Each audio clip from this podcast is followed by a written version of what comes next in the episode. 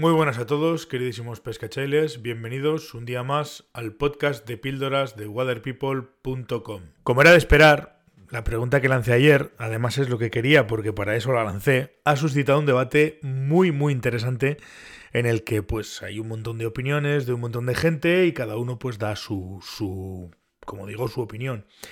Sí que es verdad que a primera vista, lo primero que me llama la atención de las respuestas que he recibido, de los comentarios que he recibido, es que hay, de entrada, un par de errores eh, bastante, vamos a decir, eh, lógicos, porque tendemos, el debate se ha polarizado de una manera bastante grande y hemos tendido o tendemos a, a, digamos, a dar unas respuestas basadas en dos, considero que errores que tienen que ver con el lanzado. Voy a desgranarlos y bueno, pues podemos seguir a partir de aquí si queréis, pues con vuestras opiniones y con vuestros eh, comentarios.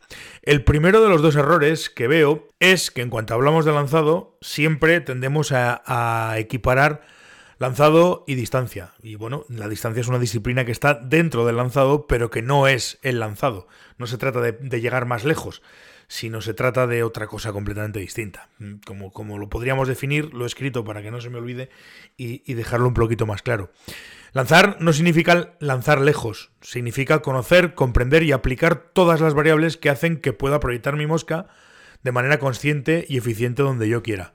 Lanzar es conocer tu equipo, es entenderlo y es sacarle todo el partido posible. Y lanzar, entiendo yo que es adaptarte al entorno, a las circunstancias y a las condiciones climáticas, y así estar preparado para cualquier escenario posible. La distancia, lógicamente, forma parte del lanzado, pero no es el lanzado. Lanzar es, es otra cosa. Lanzar es ser consciente de lo que quieres hacer, tenerlo claro y poder hacerlo. Podremos hacerlo a distancia o podremos hacerlo a menos distancia o podremos hacerlo a punta de caña, pero lo que tengo que tener claro es lo que tengo que hacer y eso es lo que significa lanzar.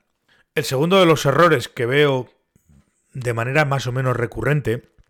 Sobre todo, además, es una cuestión que nos atañe a los que pescamos truchas, a los pescadores de truchas, que tendemos por alguna razón a no acordarnos de que existen más especies. Y es que efectivamente hay muchísimas especies de peces a las que les podemos lanzar una mosca. Lanzar no es pescar solamente con moscas secas y además no está reñido con pescar evidentemente con ninfas ni muchísimo menos con streamers. Los pescadores de trucha, como he dicho antes, tendemos a olvidarnos de que hay otras especies y que además, oye, les podemos presentar nuestras moscas. No es lo mismo, y hay que tenerlo en cuenta, lanzar un fesantail o una fesantail en un 18, o una ninfita con una cabeza dorada, o una seca mmm, cualquiera, un varón rojo, un, lo que sea, en un tamaño, me da igual que sea un 12 que que sea un 18, eso sería en la especie de trucha que, mover, por ejemplo, un zonker de conejo para pescar lucios, un zonker de conejo mojado con una caña del 9, eh, una mosca que pesa, que es voluminosa, que pesa, etcétera, etcétera.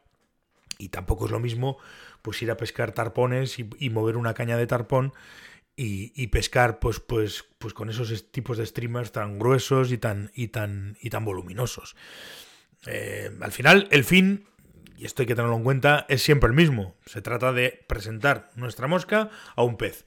¿Cómo? Proyectando la línea, bla, bla, bla, bla, bla. Pero debemos adaptar nuestra técnica al equipo que vayamos a usar, porque como está claro, no es lo mismo usar una, una caña ligerita del 2 en un arroyuelo de alta montaña que usar una caña del 13 o del 12 para pescar tarpones. Hay que adaptarlo al equipo, hay que adaptar nuestra técnica al entorno y además tenemos que tener otra cosa muy en cuenta y es que debemos de preservar nuestra integridad física y la del equipo y tampoco se trata de hacer el bruto y tratamos y, lesionarnos un brazo o lo que sea, con lo cual pues debemos también de alguna manera tratar de evitar lesiones. Estas en síntesis, más que nada por centrar un poco el, el las conclusiones y demás, porque quiero, quiero seguir ahondando en este tema y quiero seguir hablando de esta historia, porque me parece súper interesante todas las reacciones, todos los comentarios que están, que están habiendo sobre esto. Al final es enriquecedor, es un poco de lo que se trata, ¿no? De, de que todos de alguna manera tengamos una, una, planteemos un debate o planteemos una serie de situaciones para que todos demos nuestra opinión y llegamos a conclusiones. Yo no pretendo, lo he dicho siempre y lo sigo manteniendo, no pretendo tener una verdad absoluta ni pretendo sentar cátedra sobre nada. Doy mi y si alguien me la rebate, pues perfecto. Si alguien me la rebate, siempre dentro de una cordialidad, lógicamente.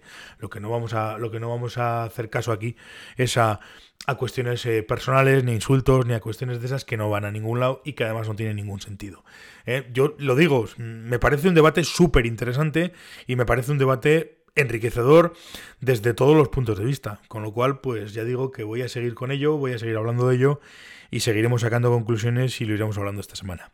En fin, este sería un poco, digamos, mis dos primeras conclusiones o mis dos primeras aclaraciones sobre algo que me parece que convendría poner luz sobre ello para en base a esto, pues ya eh, centrar un poco más el debate y seguir hablando del, del, tema del lanzado, que al final evidentemente interesa y siempre es bonito hablar de ello. Venga chicos, mañana seguimos. Hasta luego, pescachailes.